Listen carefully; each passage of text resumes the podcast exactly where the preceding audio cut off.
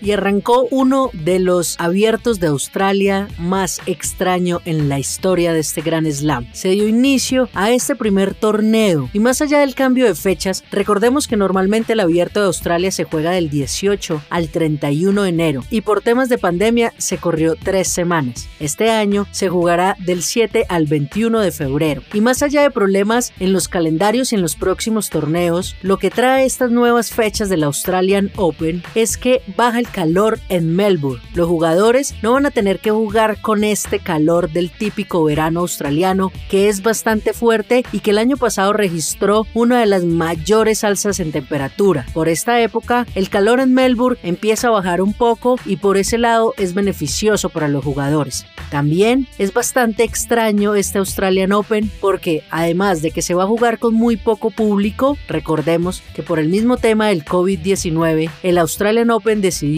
bajar la cantidad de personas que pueden ingresar al estadio. Esto hará que el ambiente en el estadio sea diferente, aunque para los jugadores es preferible jugar con poco público. Además, estará la ausencia del gran Roger Federer, que por temas de lesión volverá al circuito hasta mediados de marzo. Siempre que se juega un Australian Open o cualquier Gran Slam, Federer es uno de los favoritos, sin importar la edad, ni el ranking, ni cuánto tiempo lleve sin jugar. Este año, por los temas de la pandemia igualmente, no habrá jueces de línea en las canchas. Las únicas personas que estarán dentro de ella serán los recoge pelotas, el juez de silla y los jugadores, no más. Los jueces de línea se reemplazaron por cámaras. Esto traerá menos errores humanos y menos uso del ojo de halcón. Puede ser más beneficioso para los jugadores, pero será extraño ver las canchas sin jueces de línea. Esto será una discusión que vendrá más adelante. ¿Deberán ser reemplazados estos jueces de línea por cámaras, por tecnología en torneos futuros? Además de todo lo que hemos dicho anteriormente, la inactividad de los jugadores también va a pesar en este Australian Open. Es posible que haya muchas sorpresas porque la falta de juego de torneos va a afectar a los jugadores, especialmente a los mayores, a los de mayor trayectoria y mayor edad. Esta falta de juego les va a afectar mucho más a ellos que a los jugadores jóvenes.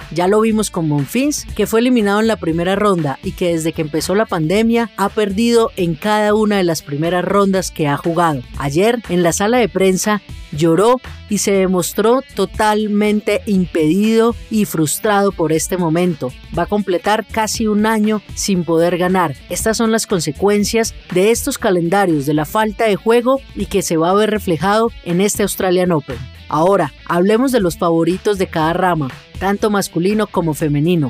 El gran favorito siempre del Australian Open es Novak Djokovic, el actual campeón del torneo y el que tiene más títulos en la historia de este gran slam. Por esto, el serbio siempre será el mayor favorito, además de ser el número uno del ranking. Los otros tres grandes favoritos para alzarse con el primer gran slam del año son Rafael Nadal, Dominic Thiem y Mendedev. Nadal siempre será favorito también en este torneo, aunque es el gran slam que menos ha ganado, solo lo ha conseguido una vez, mientras que el español esté en cancha, siempre habrá que contar con él, aunque en esta ocasión llega con dolores, llega con molestias en la espalda, dolores lumbares que lo sacaron de jugar con España en la Copa ATP. Ahora, si nada logra superar estos problemas físicos que siempre lo han acompañado en toda su carrera, es uno de los favoritos. Vamos a ver si logra avanzar o si finalmente termina abandonando o eliminado en las primeras rondas. El tercero en el ranking es el austriaco Dominic Thiem, que por primera vez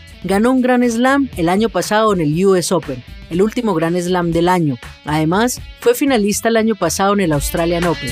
Él, después de Djokovic y sin contar a Nadal, es el gran favorito. Está en la parte alta del cuadro, se enfrentaría a Djokovic en una posible semifinal. De pasar al serbio y de darse este partido, sería el favorito para ganar este Gran Slam, porque de la nueva generación es el único que ha alzado un título grande.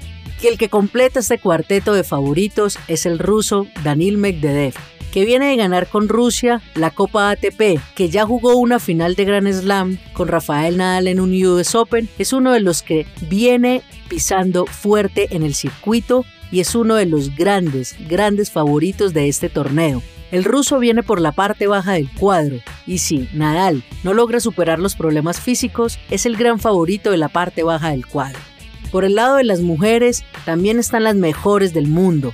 Está la número uno preclasificada, Barty, la local, que quiere llevarse el título a su casa. Está la rumana Simona Halep, que ya conoce y sabe que es ganar un gran slam. Tiene dos títulos en su cuenta y viene por la parte baja del cuadro, donde se encontraría más adelante con Serena Williams. Serena Williams, que siempre, al igual que Roger Federer, es favorita donde juegue. Tiene 23 títulos de Grand Slam, 23, pero no alza uno desde el 2017 ha perdido varias finales y quiere este año volver a ganar un nuevo título de Grand Slam y llegar al número 24. Viene con muy buena condición física, pero necesita mejorar su juego. Las otras dos grandes favoritas de este torneo son la japonesa Naomi Osaka, que ya ha ganado también dos títulos de Grand Slam, y Sofía Kenny, la norteamericana y actual campeona del Australian Open. Por el lado de los colombianos, María Camila Osorio perdió en la ronda final de la clasificación la francesa Burel y quedó por fuera del cuadro principal. Toda la esperanza está en la pareja número uno del mundo, Juan Sebastián Cabal y Robert Farah